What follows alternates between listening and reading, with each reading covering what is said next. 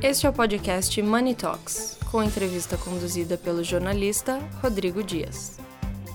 Patrocínio Luft Logistics.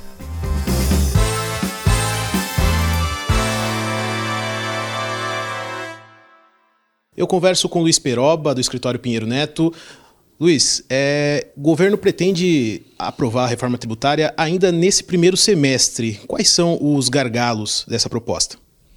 O, eu acho que, do ponto de vista técnico, existe uma maturidade muito grande. Esse é um tema que vem sendo discutido no Brasil há décadas e talvez a gente tenha o projeto mais maduro do ponto de vista de desenho de tributação. O Brasil está implementando, ou tentando implementar, por meio desse projeto, um modelo de tributação que é conhecido no mundo inteiro, na, na grande dos, uh, maioria dos países europeus, na América Latina. Então, como desenho, a coisa acho que está muito bem resolvida. Acho que a grande discussão é a questão da carga tributária. Como o governo não tem feito outras mudanças para reduzir gastos, quando ele vai mexer na tributação, todo mundo tenta verificar se na sua indústria, na sua atividade, se vai ter um aumento de carga. Então, o que a gente percebe hoje em dia como gargalo de aprovação são alguns setores que estão dizendo eu não vou aceitar nenhum aumento de carga e algumas bancadas estão Uh, discutindo e levantando essas questões no Congresso. Então, a dificuldade do governo vai ser convencer que esse projeto não vai aumentar a carga.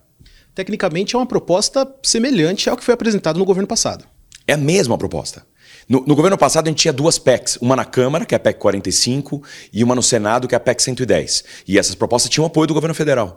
Uh, o que está se fazendo agora é uma, é uma composição entre as duas PECs, Câmara e Senado, para que a, a, a, votação seja mais ágil, mas é a mesma proposta, é o mesmo modelo de tributação. Então, o, o, o projeto de reforma tributária que a gente tem hoje, que está sendo aprovado pelo governo federal, pelo governo Lula, era o mesmo projeto do governo Bolsonaro politicamente essa reforma tributária ela tem sustentação? Como é que você imagina, como é que você observa o Congresso em relação a isso? O que eu tenho percebido, e evidentemente eu não, não, trabalho com ciências políticas e nem acompanho o Congresso nesse nível de detalhe, mas o que eu tenho percebido é que o grupo de trabalho está fazendo, vai fazer, do ponto de vista de carga, algumas concessões para as bancadas mais importantes para conseguir as votações, uh, o número de votos necessário para aprovação na Câmara. Que eu acho que para a PEC são 308, se não me engano. Eu acho que o governo está fazendo as contas e vai conceder eventuais alíquotas diferenciadas para os setores que, que vão conjugar esses votos todos para conseguir a aprovação. Eu acho que a, a questão está super bem encaminhada, a expectativa de efetivamente de aprovação nesse curto espaço de tempo que você mencionou. O governo está se comunicando bem?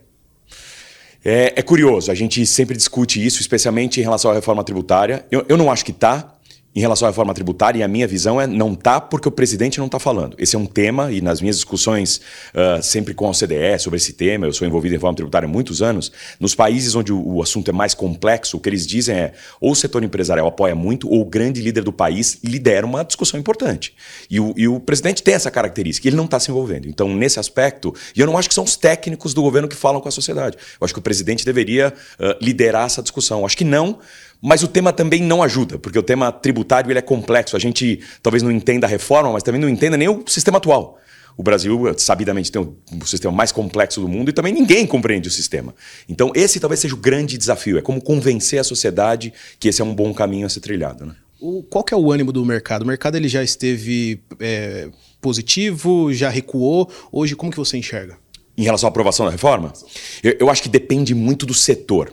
Eu acho que tem setores que claramente apoiam porque entendem que a simplificação vai trazer um benefício muito grande, e tem alguns setores que tinham carga tributária reduzida ou subsidiada que estão assustados, porque estão falando como vai ter uma equalização de tributação e todo mundo vai passar mais ou menos a pagar a mesma coisa, quem pagava menos está um pouco mais assustado. Então está bem dividido. Tem algum, eu trabalho, por exemplo, muito com empresas de tecnologia. Elas estão apoiando tremendamente o projeto, porque quando você faz alguma coisa em escala, hoje em dia a, a complexidade do sistema, o número de obrigações acessórias é tão difícil e as incertezas, os litígios, eles querem que resolver. Então, eles estão menos preocupados com carga e mais com simplificação. A indústria, por exemplo, está apoiando. A CNI fez um manifesto muito grande. Então, tem algumas indústrias que estão apoiando pesadamente e tem algumas preocupadas com carga, especialmente aquelas que tinham tributação uh, favorecida, como, por exemplo, o pessoal da área de alimentos, supermercado, saúde, esse pessoal que tem, e serviços que tem, que tem criado mais problema em função dessa, dessa dificuldade de entender qual vai ser a carga a ser aplicada é iminente a necessidade da aprovação. É, você acredita em num cenário positivo 2023, 2024?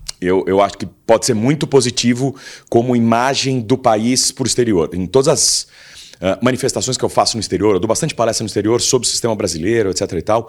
E assim, a maneira como o investimento, uh, uh, o investidor estrangeiro enxerga o sistema tributário brasileiro é pior possível. Antigamente a gente era comparado com a Índia, a Índia fez a reforma do IVA, que é exatamente isso que o Brasil está tentando fazer agora, e hoje em dia eles já nem colocam a Índia no mesmo patamar do Brasil.